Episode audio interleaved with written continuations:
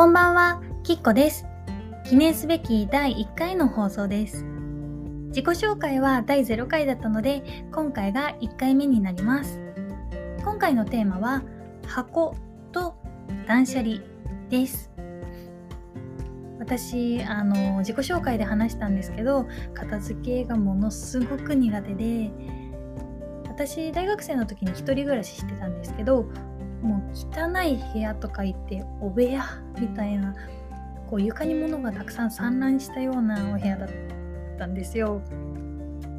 で出かける直前にああれがない今日これ使うんだったどこだろうと思ってこう部屋を探したりすることがまあまあありました。そうなるとあの遅刻しがちになってしまってあと大学生の時はコロナ禍じゃなかったのでこうたこ焼きパーティーとか 鍋パーティーとかこうお家でホームパーティー開いたりすることもあったんですけど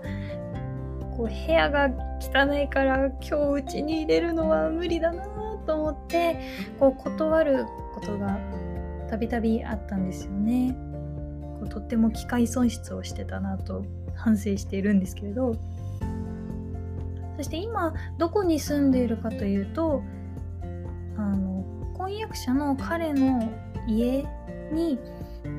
彼がもともと住んでいた家に居候する形で住んでまして一番最初に彼の家にこう入れてもらった時のことなんですけど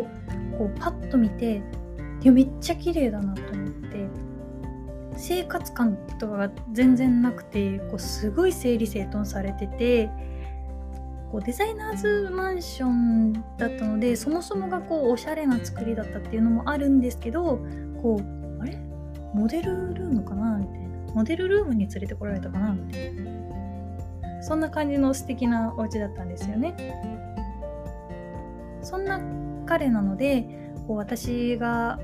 こう今一緒に住んでるからもう物を散らかすじゃないですか。そしたらあのこうした方がいいんじゃない？ああした方がいいんじゃないって言っていろいろ提案をしてくれるんですよね。その中の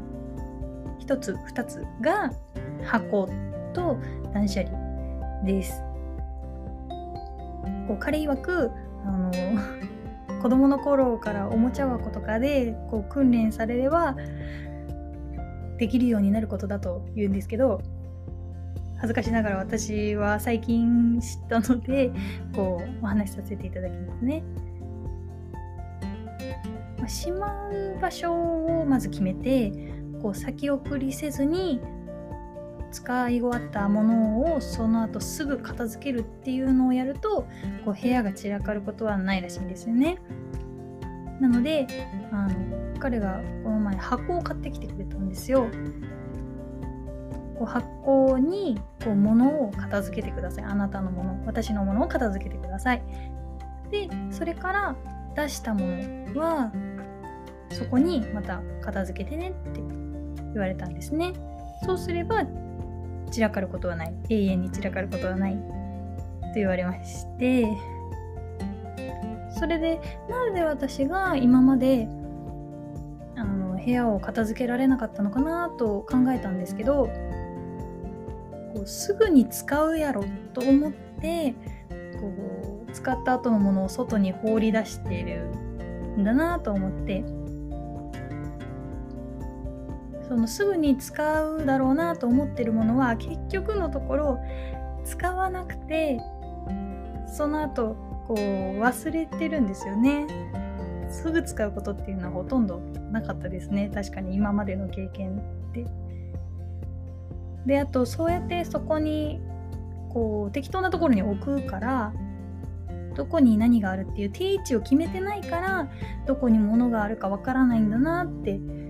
ここ最近やっと気づいたんですよ。でその箱とかのポイントなんですけど中身が見えない箱中身が見えるとこう私みたいなズボラな人はぐしゃぐしゃに入れるからこう外から見てあんまり綺麗じゃないので中身が見えない箱を選ぶっていうところとあとそもそも箱に入れるものを減らす断捨離して減らすっていうのが大事ということで過去1年間に着なかった服は捨てる。でその服はきっと来年もきっと着ないだろうと。彼にアドバイスをもらったんですね。で物を減らすと片付ける量が減るじゃないですか。だから箱とかまあ押し入れとかこう収納スペースに収まる。ってことみたいなんですよね。であの綺麗な部屋っていうのはこう生活感を排除した部屋が皆さん綺麗だなって思うみたいでだから生活感を排除する ためにちょっと綺麗なお部屋をキープできたらなと思ってます。部屋の汚れは心の汚れだと思って 少しずつ素敵なお部屋を目指していこうと思います。今日はここまでです。ありがとうございました。最後まで聞いてくれてありがとうございました。良い一日をお過ごしください。Bye.